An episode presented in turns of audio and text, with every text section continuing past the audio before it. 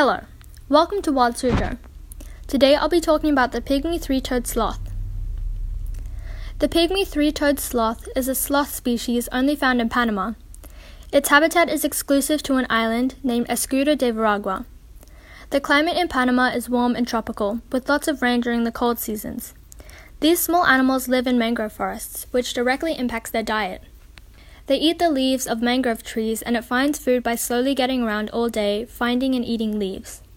Since sloths are so slow, it's pretty difficult to run away or defend itself from predators, so they rely on camouflage and staying up in the trees. The predators can include wild cats. Another way they can escape is by the water, because they're actually good swimmers. The reason pygmy three toed sloths are incredibly important is because they're extremely endangered. It's estimated there's only around 30 left.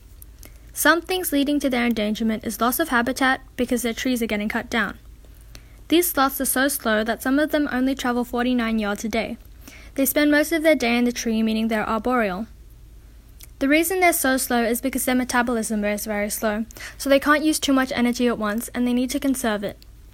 Pygmy sloths are only 20 inches and weigh as much as a few books.